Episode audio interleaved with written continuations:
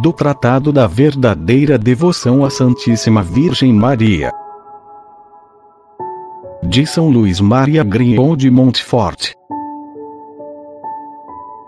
Quando se lê nos escritos de São Bernardo, São Bernardino, São Boaventura, e outros, que no céu e na terra tudo está sujeito a Maria, até o próprio Deus, deve-se apenas entender que a autoridade que Deus quis conceder a Maria é tão grande que parece igualar o poder divino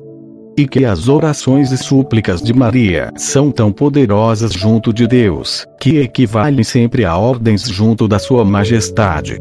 Ele não resiste nunca à oração de sua dileta mãe, porque essa oração é sempre humilde e conforme a sua vontade. É vontade do Altíssimo, que exalta os humildes, que o céu, a terra e os infernos obedeçam, livre ou forçadamente, às ordens da humilde Maria.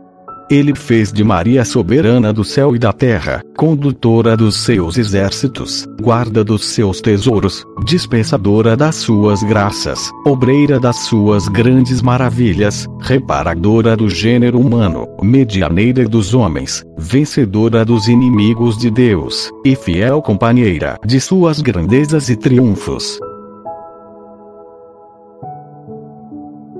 Quando o Espírito Santo, seu esposo, encontra Maria em uma alma, ele voa para essa alma, entra nela com plenitude, e se comunica a ela tanto mais abundantemente quanto maior lugar esta alma dá para sua esposa Maria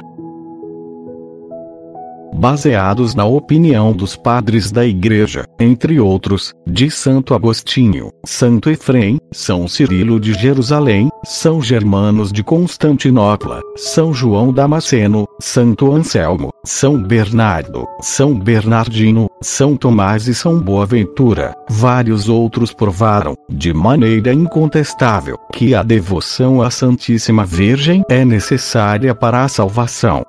provaram, ainda, que é sinal infalível de reprovação, a falta de estima e amor à Santíssima Virgem. E que, pelo contrário, é sinal certo de predestinação, ser inteira e verdadeiramente dedicado ou devoto a Maria.